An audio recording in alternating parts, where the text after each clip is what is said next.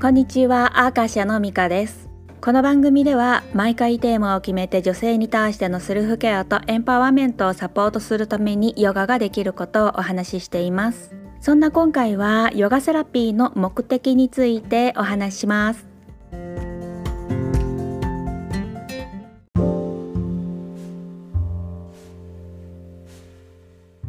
私の学び伝えているヨガはヨガセラピーと呼ばれている種類のヨガなんですね。インドの母校でも地元の生徒は特定のお悩みがある方がほとんどで特定のお悩みといってもまずは医者にかかるのが当然でそれでも解決しないような時にいらっしゃるようです。面白いのは最初の入り口はそうだとしてもヨガを知るほどに自分自身を高めることにモチベーションが変わっていくのがね見て取れるんです。そしてね特定のお悩みから自分自身を高める目的になるほどに練習にかける時間の比率も体を使った集中が長めだったのがね呼吸だったりその先の深い瞑想に多く時間を取るように変化します。自分を高めるっていうのがねどういうことかっていうと結局のところ内側からの自分自身の持つ潜在力を引き出すことなんですね。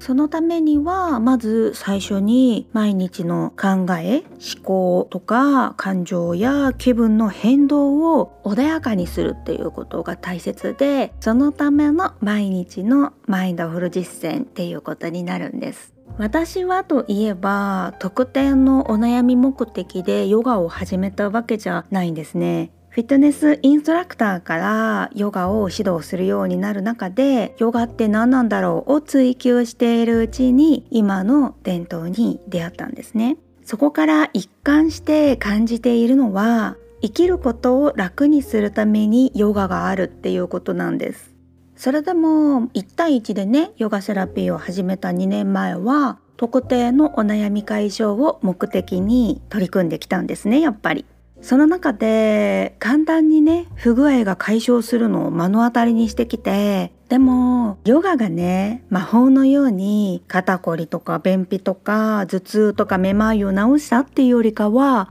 皆さんがそのネガティブさにばかり注目する傾向がなくなったっていう言い方がぴったりくるっていうことにね気がついたんです。これって、まあ、日々の生活の中のたくさんの小さな変化があってのことなんだなって考えたんですねつまりヨガをする最大のメリットは自分にプレッシャーをかけるような日々の選択が少しずつ変わってくることなんです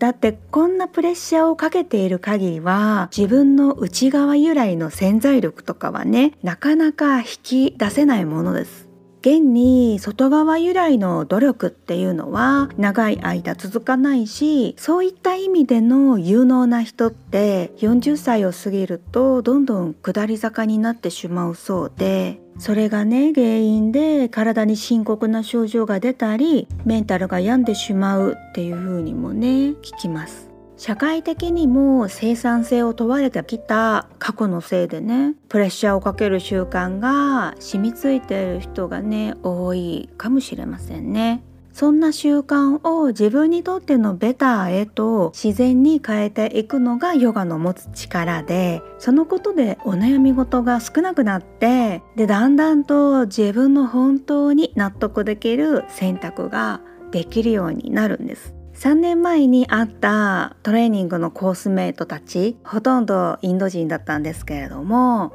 彼らが自分を知りたくてヨガを始めたっていう風に口々に言っていて私はヨガが何かを知りたくてここにたどり着いたのに10年間でヨガに対する考え方がここまで成熟してきてるんだなっていう風に感心したんですね。で今ざっと日本のねヨガ周りを観察するとフィットネス目的って考える人もねまあ半分以上はいるのかもしれないけれど特にねこのコロナ禍の1年で自分の癒しを目的に瞑想したいって考える人が急激に増えたと思いますね。でこの場合は誘導瞑想がほとんどでいわばね催眠療法に近いような手法がポピュラーなんですけれどもそんな中でも自分の本質が知りたいっていう風にね考えて瞑想に興味を持つ方もいらっしゃいますよね。でね自分の本当の本質っていうのはねそう簡単に知覚できるものじゃないんですよね。でまずは日々のマインドフル実践をしてそこから起こる変化を経ていくうちに見えてくるものだったりするんです。だから瞑想を通して例えばねお告げのように降りてくるっていう風に考える人もいたりするのかもしれませんし、まあ、そういうこともあるのかもしれないけれどもそういった神秘体験を得た人ほどそこに執着してしまって本質的な理解は得られにくいっていう風にもヨガスートラは言っているんですね。このことは自分を高めたいと考える人はね心に留めておいた方がいいことだったりします。私の中の結論としてはヨガセラピーは特定のお悩み解消が入り口になるかもしれないけれどそれぞれ個人の中にある能力潜在力を引き出すためのお手伝いだというふうに考えてます。皆さんはどうお考えになりますか？そんなわけで今日はここまで。またお会いしましょう。ミカでした。